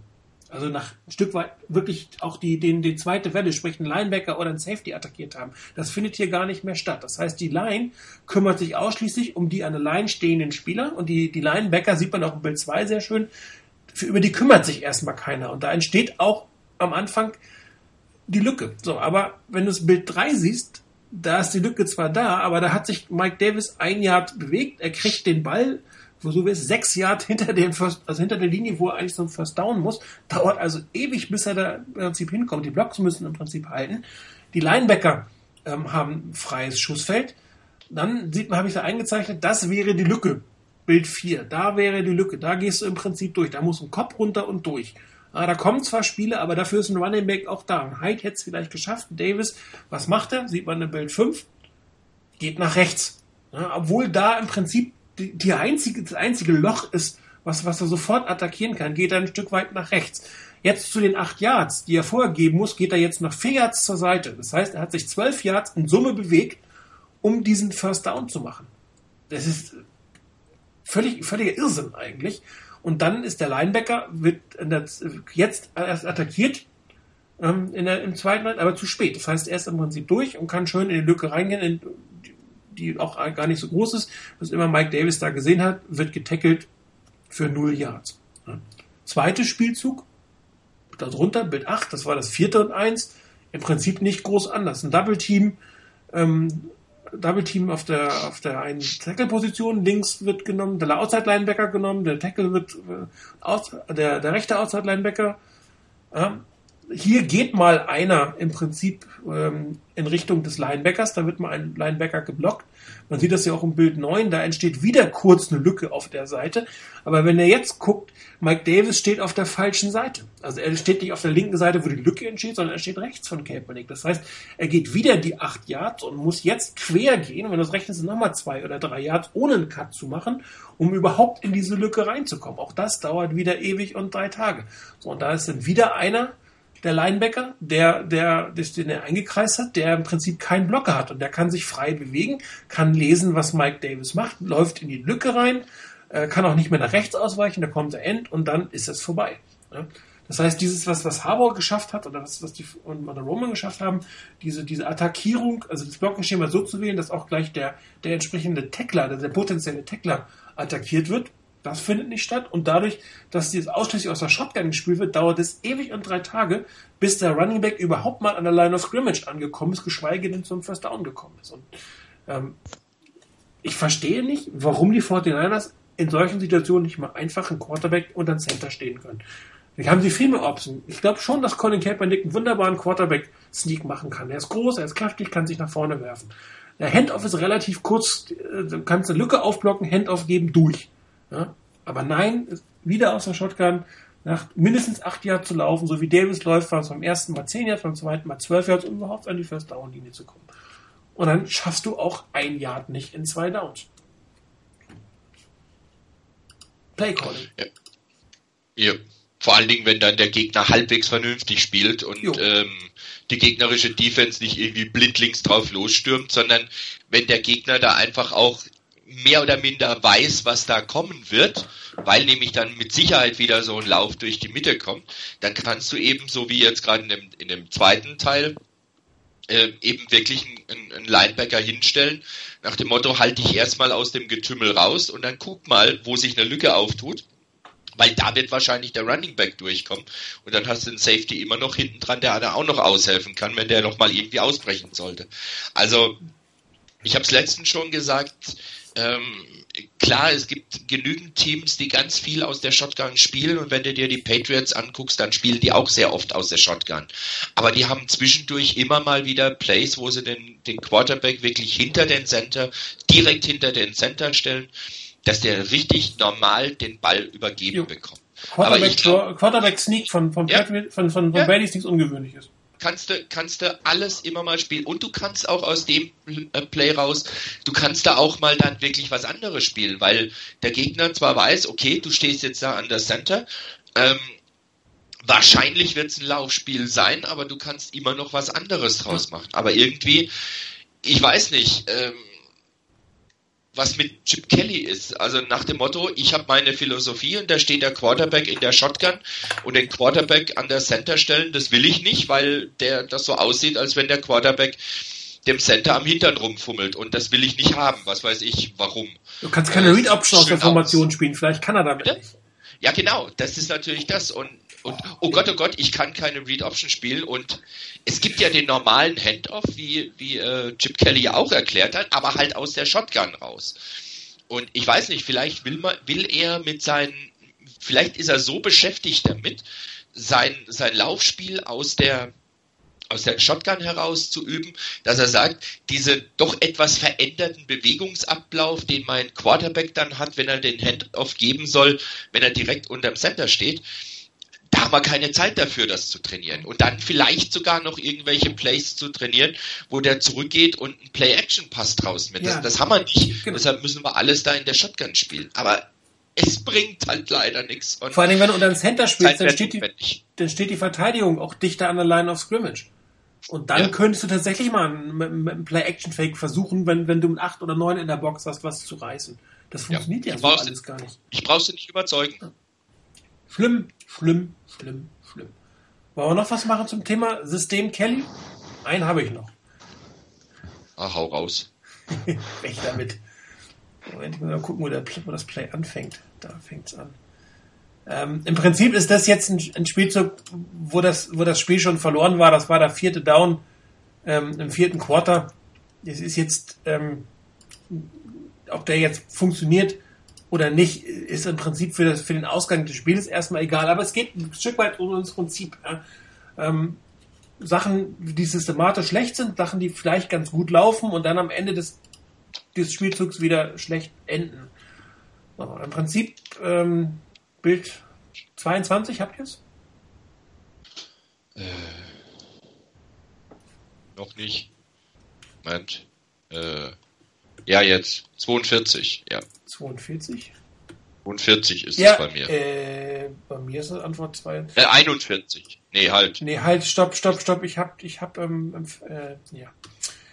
Man sollte auch im richtigen Thread. Wenn du es in den richtigen Thread reinschreibst, dann könnte was Das aus. würde absolut helfen. Gut, dass ich immer noch mal gefragt habe.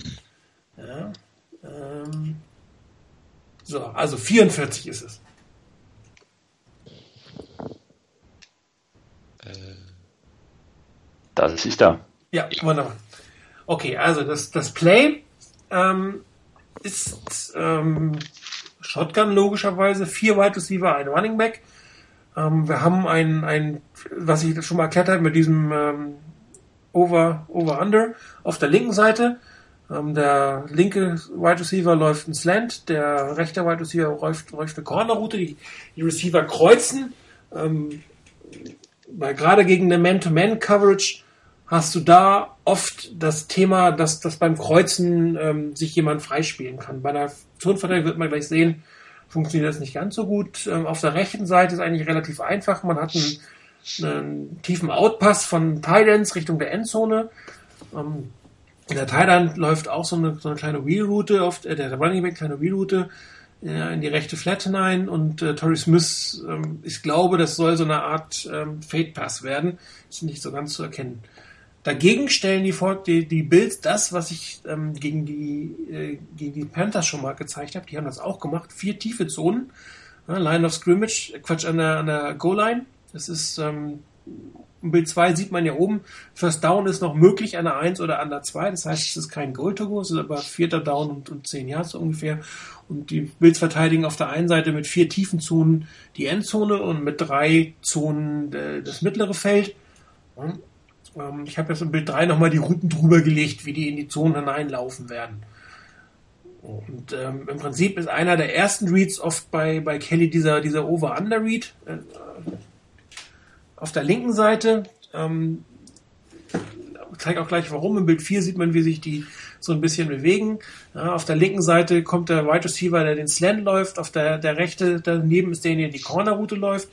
Und ähm, im Bild 5, da habe ich ihn mal markiert, das wäre im Prinzip die freie Slant-Route bei einer Mannverteidigung.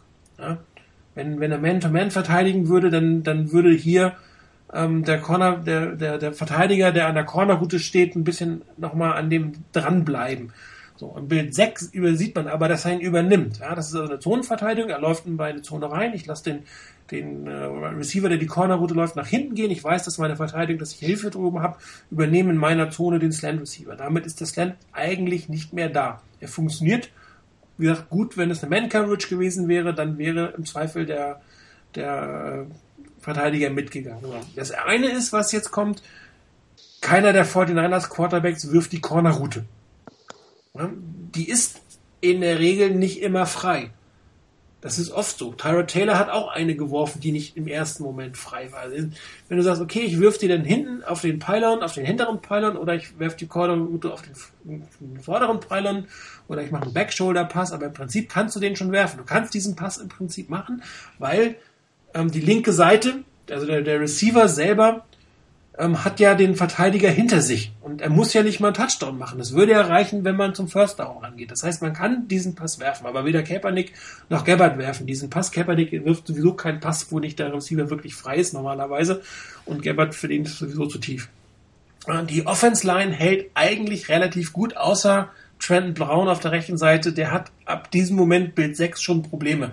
Das heißt, Kaepernick muss ausweichen. Was er hier wirklich gut macht, das macht er sonst sehr selten ist, er bleibt in der Pocket.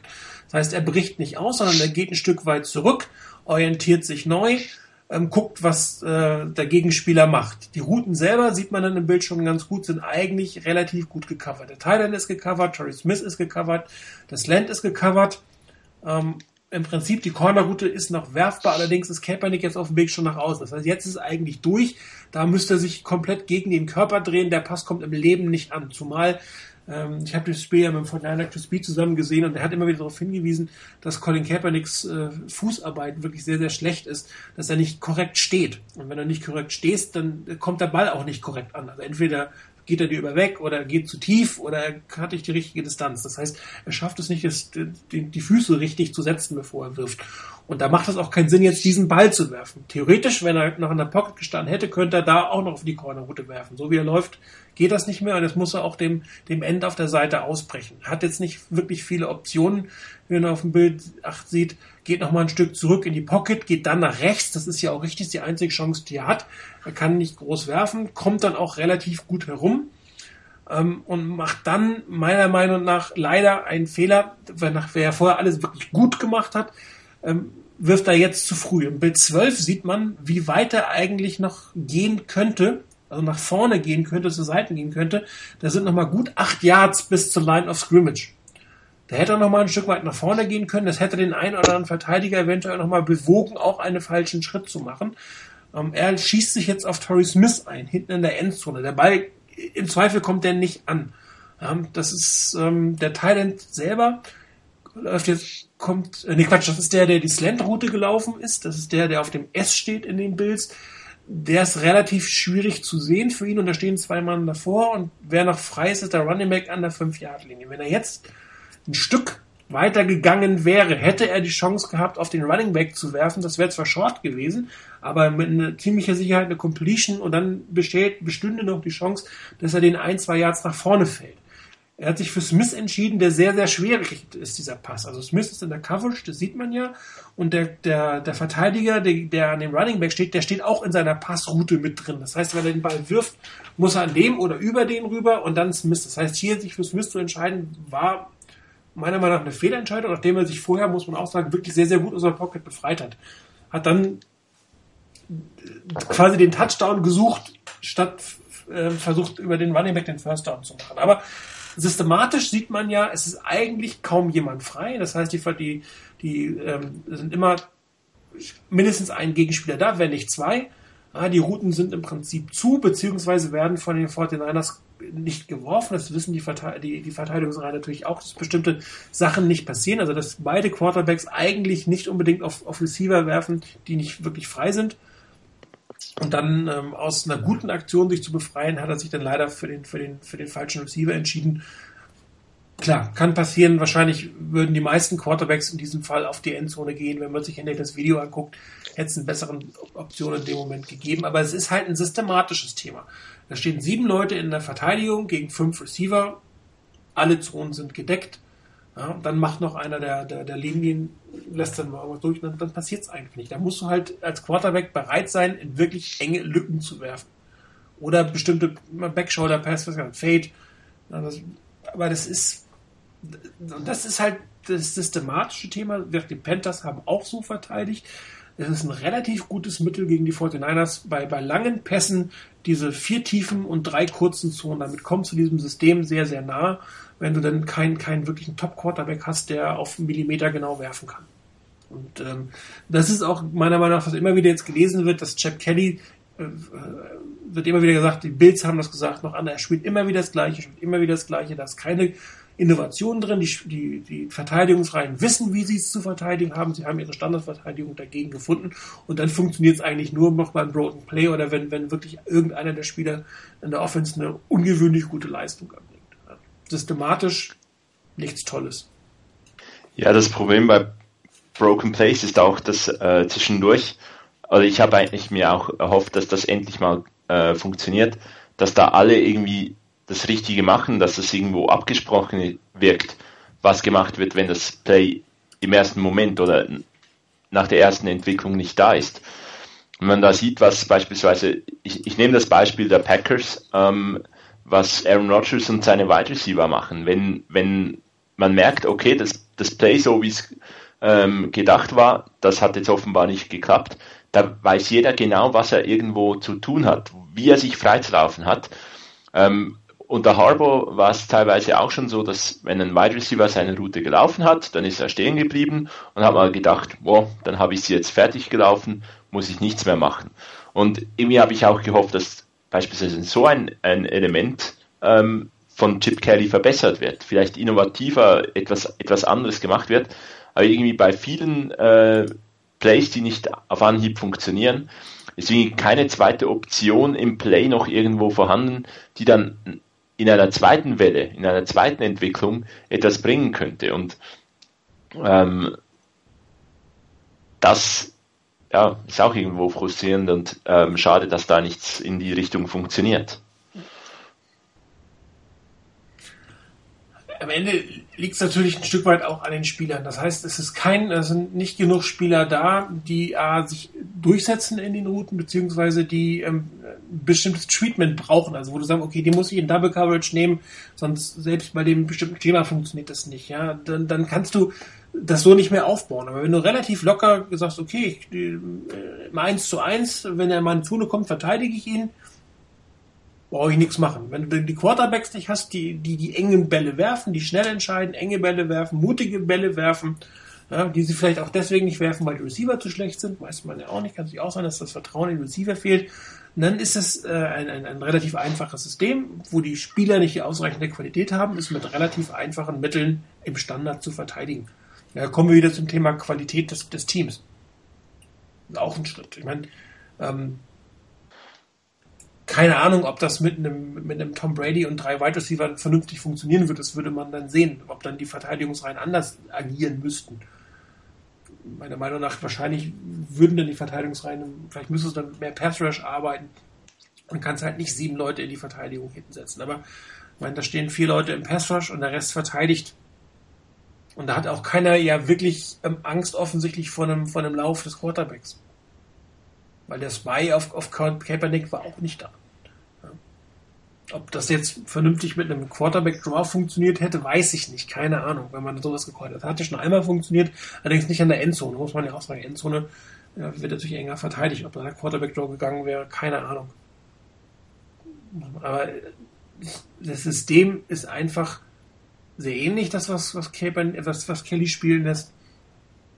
Und ähm, wenn, wenn die Bills sagten, sie mussten nicht mal Halbzeit-Adjustments machen, dann, dann haben sie in der ersten Halbzeit genau das Erwartete gespielt und haben auch in der zweiten Halbzeit genau das Erwartete gespielt.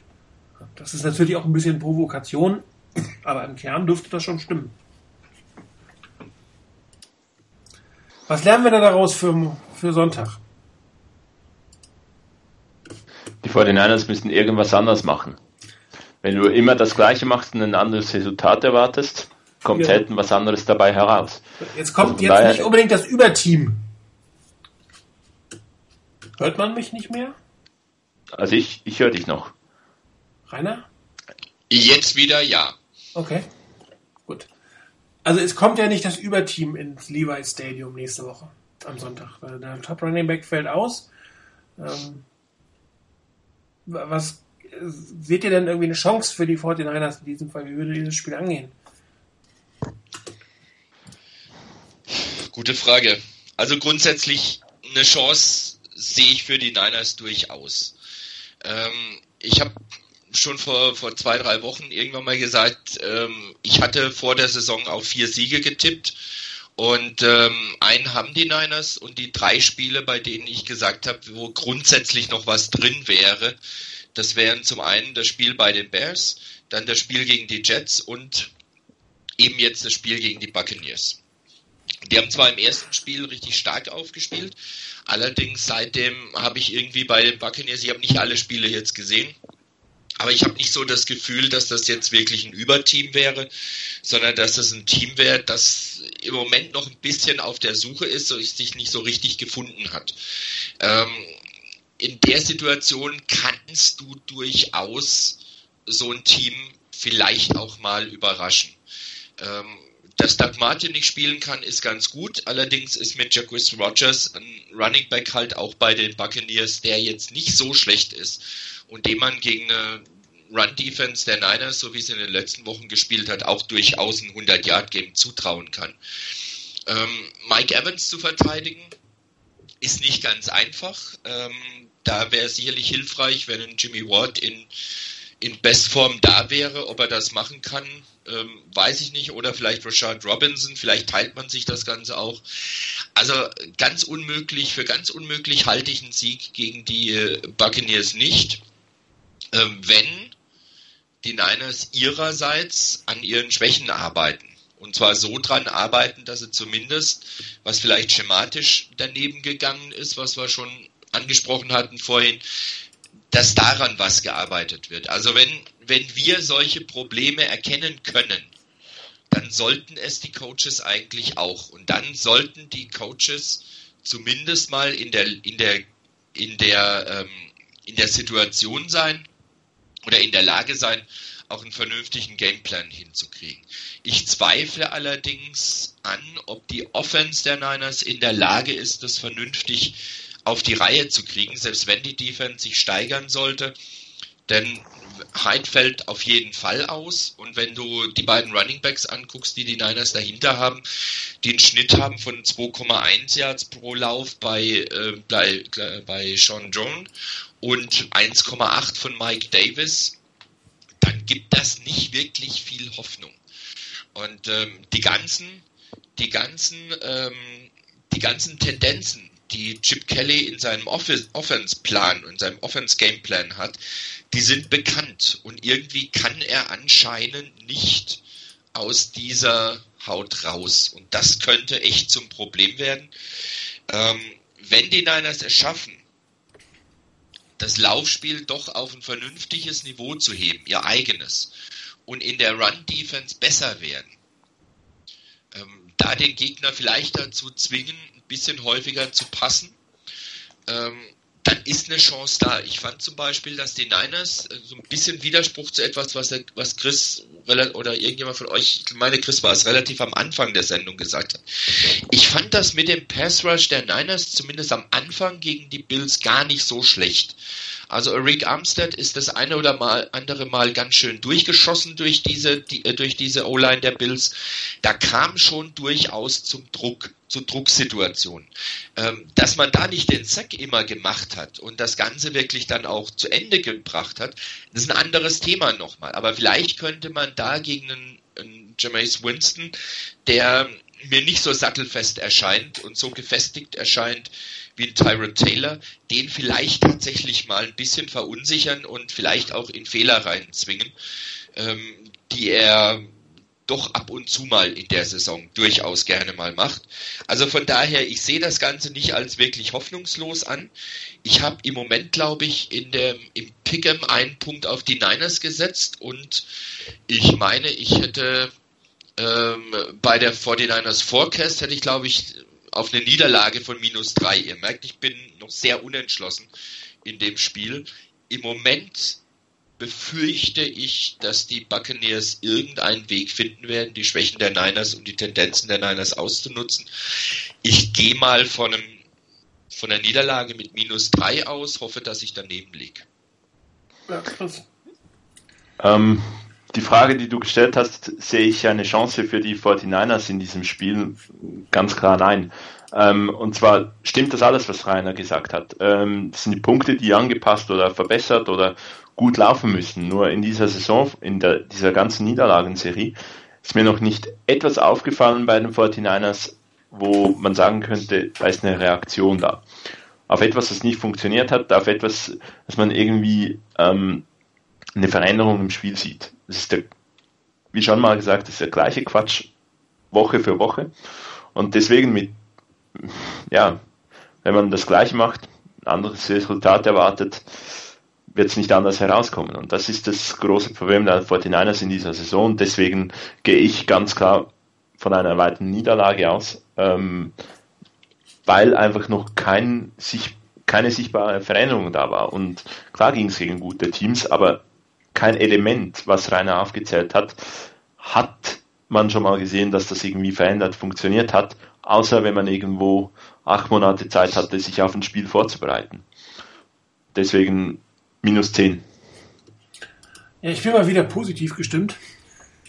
Kein gutes Zeichen, oder? ähm, also die Bucks haben schon eine schwierige Situation. Die haben äh, Doug Martin wird nicht spielen, Vincent Jackson, der zweite Receiver, ist auf der Injured Reserve. Ähm, Im Prinzip ist nur Doug Evans, ist Mike Evans da. Ähm, wir hatten ja schon darüber gesprochen, dass die 49ers Cornerbacks im Verhältnis zum Rest des Teams gar nicht so schlecht aussehen. Können natürlich auch besser sein. Ward ist zurück, Redden kommt zurück.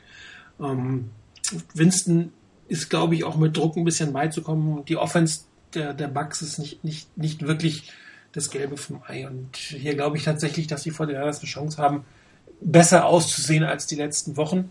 Und ähm, ich hoffe, ehrlich gesagt, dass äh, trotzdem eines Ausfalls von, von ähm, Carlos Hyde die Offense ein Stück Stabilität bekommt, dass vielleicht auch, auch Colin Kaepernick ein bisschen besser spielt als letzte Woche, vielleicht ein bisschen mehr Sicherheit gewonnen hat nach dem ersten Spiel, ähm, auch nicht ganz so den Druck bekommen wird von der, von der Verteidigung der Buccaneers, ähm, wie es letzte Woche der Fall war, dass er vielleicht ein bisschen mehr kommen kann. Ich gehe gleich noch zwei Punkte hier ein mit schnelle Offense. Ich würde mir wünschen, dass die Fortinanders tatsächlich etwas schnellere Offense spielen lassen würden.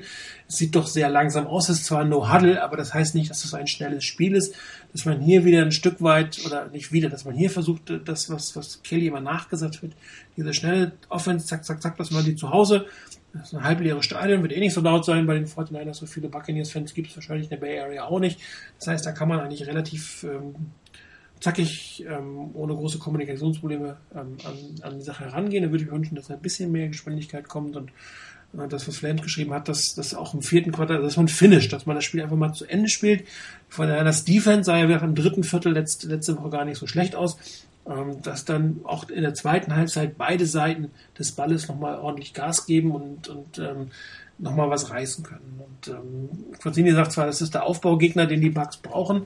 Sie haben schon gegen die Panthers gewonnen, aber die Panthers sind ja doch etwas schlechter, als wir gedacht haben, zumindest nachdem wir gegen sie so hoch verloren haben. Sieht das da auch ein bisschen anders aus. Das heißt im Moment nicht unbedingt der Maßstab, wie man gegen, die Panthers gewonnen hat. Und ähm, ich hoffe einfach so ein bisschen, dass so ein, doch irgendwie ein Ruck durch die Mannschaft geht, wenn man jetzt wieder nach Hause kommt, vor dem eigenen Publikum spielt, dass man auch mal ein bisschen Stolz zeigt und dass die Coaches sich ein bisschen darauf ähm, einlassen, auch mal Dinge zu verändern. Also ich habe jetzt auf den Sieg mit drei Punkten, glaube ich, getippt. Ähm, heißt also, die 49ers verlieren, wenn ich optimistisch bin, wie immer so. Ähm, aber es besteht meiner Meinung nach mehr Chancen diese Woche gegen die Buccaneers, als es die letzten drei oder vier Wochen ähm, gezeigt äh, oder gegeben hat. Und ich hoffe einfach mal, dass man nicht so sang- und klanglos in die Beiweg reingehen will, dass man hier nochmal so ein Böse auf die Nase kriegt. Es am Ende reicht, wird sich zeigen. Fast wird ja schon reichen, wenn die Fortinanders vier Viertel lang ähm, wirklich dagegen halten und Chancen haben, das Spiel zu gewinnen. Das wäre ja auch mal eine neue, neue Erfahrung, dass man effektiv bis zum Ende mit drin ist. Aber mh, hm, ich glaube, ähm, zumindest der Pass Rush, wenn der einigermaßen kommt, könnte er Winston so weit unter Druck setzen, ähm, dass, dass es ähm, funktionieren kann. Wollen wir einfach mal gucken. Da geht er mit, mit 2 zu 5 in die Bye-Week. Ähm, immer noch nicht toll. Und es wird äh, Trent Bulky immer noch nicht den Job kosten, aber, aber es kostet, kostet wieder Draft-Picks. Ne? Vielleicht sollten sie doch verlieren. Na egal. Das ist für die Draft ist es noch zu früh. Ähm, jo. Was passiert noch diese Woche in der NFC West, Rainer? Ähm, zwei Spiele nur mit NFC West Beteiligung. Daraus kann man unmittelbar ablesen. Entweder hat ein Team eine Bye Week oder ähm, zwei spielen gegeneinander. Letzteres ist der Fall. Nicht gegen ein anderes NFC West Team spielen die Rams. Die dürfen in London ran gegen die Giants am Sonntag um 15.50 Uhr, äh, 15.30 Uhr unserer Zeit schon. Die Rams haben sich jetzt in den letzten Wochen auch nicht wirklich mit Ruhm bekleckert. Ähm, und die Giants vielleicht auch nicht unbedingt das Überteam. Also das absolute Highlight-Spiel ist das wohl eher auch nicht unbedingt. Ähm, ich halte aber die Giants für durchaus in der Lage, hier gegen die Rams zu gewinnen. Ähm, was den Rams dann, glaube ich, einen 3-4-Rekord äh, bescheren würde. Und ähm, das zweite Match, bei dem die NFC West beteiligt ist, also gleich doppelt beteiligt, das ist nämlich das Sunday Night Game. Ähm, Cardinals gegen Seahawks. Könnte eine interessante Geschichte werden. Ähm, die Seahawks scheinen irgendwie doch immer wieder mal einen Weg zu finden, zu gewinnen. Ähm, die Cardinals würde ich aber zu Hause nie unterschätzen. Ähm, halte ich für relativ offen im Moment das Spiel. Kann mich auch nicht unbedingt entscheiden. Also ausnahmsweise mal kein Tipp, wer das gewinnt. Das erscheint mir relativ offen. Aber ein interessantes Spiel auf jeden Fall. Ja, Rainer, und was, Quatsch, Chris, was gucken wir am Sonntag?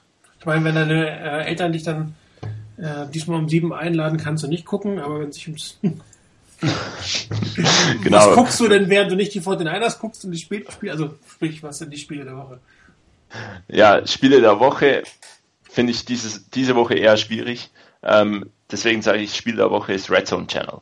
Ähm, wenn man aber Sonntagabend nicht bei den Eltern zum, Nacht zum Abendessen eingeladen ist, ähm, kann man sich einen langen Footballtag machen, weil wieder ähm, Hinweis, New York Giants LA ist ja in London und schon früh am Nachmittag, schön unsere Zeit, ähm, kann man wirklich den ganzen Tag Football schauen. Ähm, danach würde ich, wenn ich mich auf ein Spiel festlegen muss, New Orleans gegen Kansas City nehmen. Das kann durchaus äh, witzig werden mit vielen Punkten.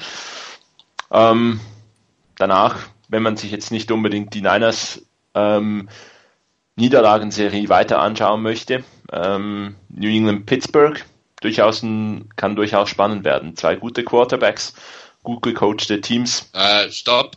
Welche zwei guten Quarterbacks? Wenn ich das richtig gelesen habe, wird Röttlisberger nicht spielen können. Gut, ich bin unglaublich up, up to date, also ähm, dann schaut halt äh, San Diego Atlanta. okay, danke für den Hinweis. Jo, dann wollen wir mal sehen, was draus geworden ist. Äh, ob die Optimisten oder Pessimisten unter uns recht hatten. Äh, zwei für die Pessimisten. Ich kenne das ja schon, wenn ich mal für die 49ers äh, tippe, dann verlieren sie auf jeden Fall. Zumal ich extrem schlecht tippe die Saison in allen Tippspielen. Von daher sieht das nicht gut aus. Wir hören uns nächste Woche wieder. Euch vielen Dank fürs dabei sein. Viel Spaß am Wochenende beim 49ers gucken oder beim Abendbrotessen bei euren Eltern. Bis dann. Ciao.